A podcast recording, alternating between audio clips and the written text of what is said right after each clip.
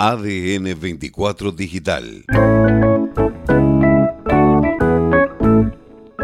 Mira, en general como habíamos previsto, o sea, con muy buenas temperaturas, con muy buenas condiciones, algo de nubosidad, pero que no es importante.